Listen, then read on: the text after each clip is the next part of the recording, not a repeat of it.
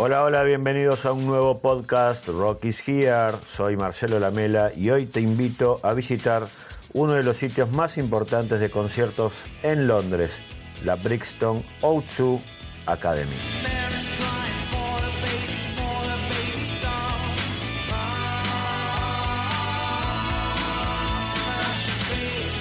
La Brixton O2 Academy tiene una capacidad para casi 5.000 personas. Está ubicado hacia el sur de Londres, a una media hora de subte por la línea Victoria. Como bonus track vale visitar también la casa natal de David Bowie, que está a cuatro cuadras de ahí.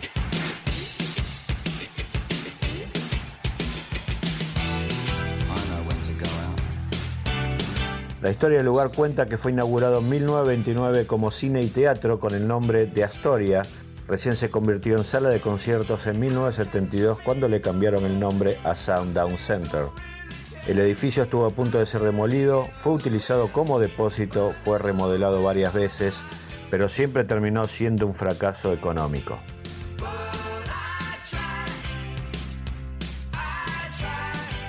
hasta que en 1983 un tal Simon Parkis, que tenía por entonces 23 años, logró convencer a los dueños del lugar, también propietarios de una conocida marca de cerveza, que les vendieran el edificio por un valor simbólico de una libra a cambio del compromiso de vender exclusivamente esa cerveza por 10 años.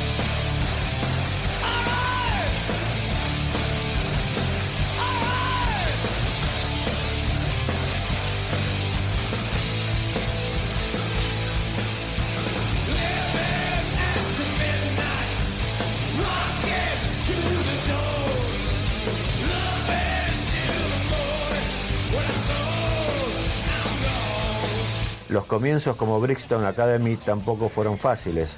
En la década de los 80 la zona era medio marginal y Parkis no conseguía convencer a las grandes bandas de tocar tan alejadas del centro. Como no podía atraer público, decidió producir shows para la gente del barrio y así programó bandas de reggae como Burning Spear, Dennis Brown y Yellowman.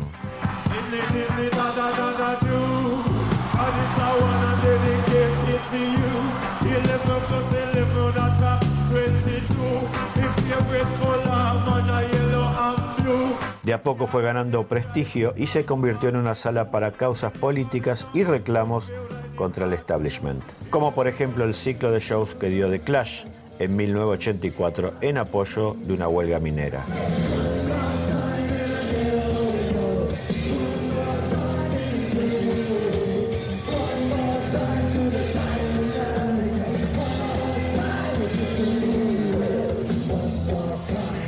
La Brixton Academy fue el lugar elegido por las bandas norteamericanas de grunge para tocar en Londres.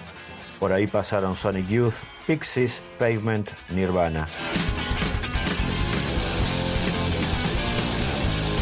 Y hablando de Nirvana, la banda de Seattle tenía programadas cuatro presentaciones para abril de 1994 con entradas agotadas, pero nunca pudieron concretarse. Kurt Cobain se suicidó el 5 de abril, antes de esas presentaciones. La sala está obligada a devolver el dinero de las entradas vendidas y eso hubiera llevado a la empresa al borde de la quiebra. Y una vez más apareció la genialidad de Simon Parkes. El dueño hizo correr el rumor de que esos tickets tendrían gran valor para los coleccionistas. Así, poca gente exigió la devolución y la Brixton Academy pudo seguir adelante.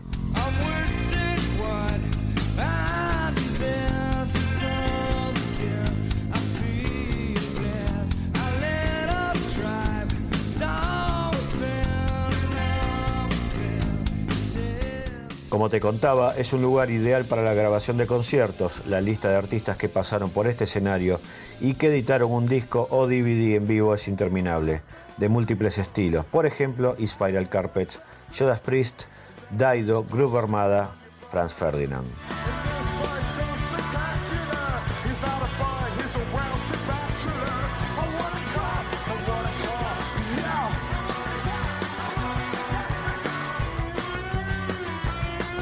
Y hay mucho más.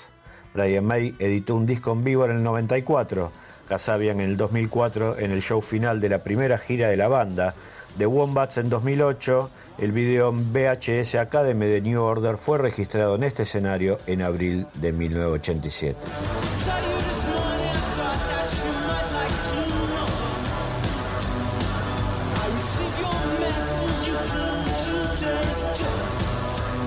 Párrafo aparte para There Will Always Be an England, un DVD en vivo y documental grabado en 2007 por los Sex Pistols.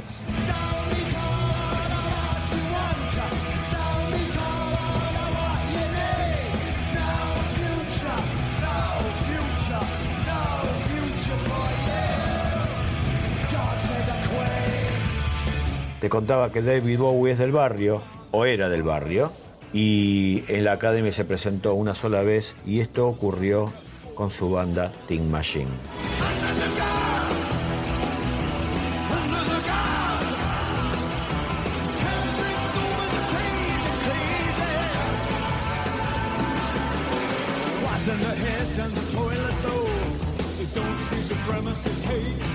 Quizás uno de los momentos más importantes, además, sea el concierto por los 25 años de Motorhead en el año 2000, llamado 25 and Alive Bone Shaker, lanzado en DVD y tres años después como un disco de audio bajo el nombre Live at Brixton Academy.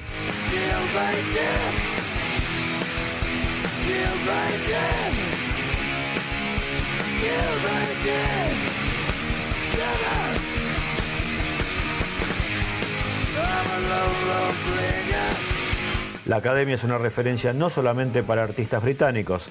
Los brasileños Sepultura registraron en este lugar el disco Under a Pale Grey Sky en 1996, que resultaría ser el último show con Max Calavera como guitarrista y cantante. Los Pixies lanzaron un disco en vivo inmediatamente tras cada uno de los cuatro conciertos que dieron acá en el 2004. Moby grabó su show el 19 de mayo del 2005 y lo puso a la venta en la propia sala tras el concierto. Y los californianos Hole, la banda de Courtney Love, la esposa viuda de Kurt Cobain, grabaron acá en 1995 sus sesiones para el MTV Unplugged.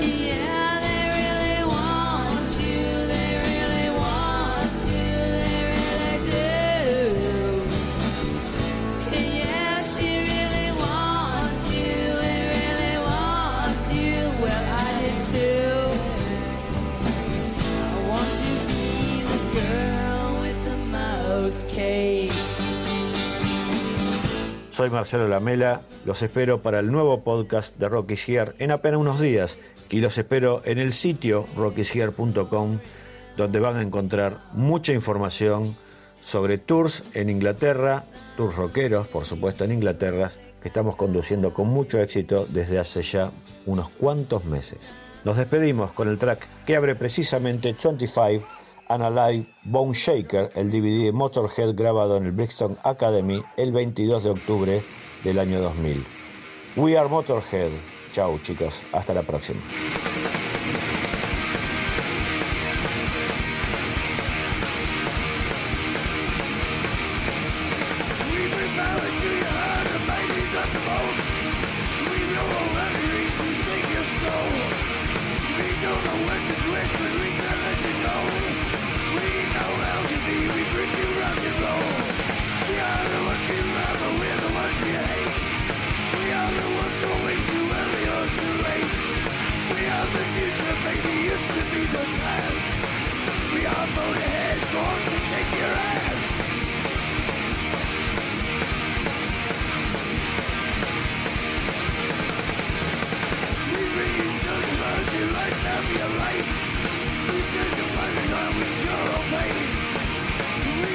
to We we're the ones to blame. Are the ones need, the ones that you despise We are the ones who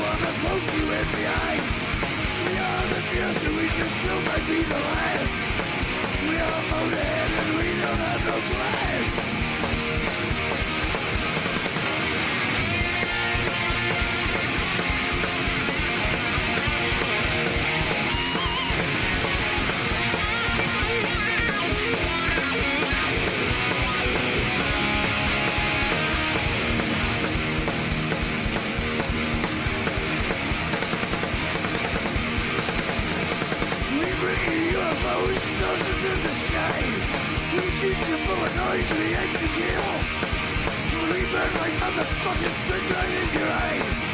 We find authority, we glorify, we will. We are the ones you heard of, but you never heard. We are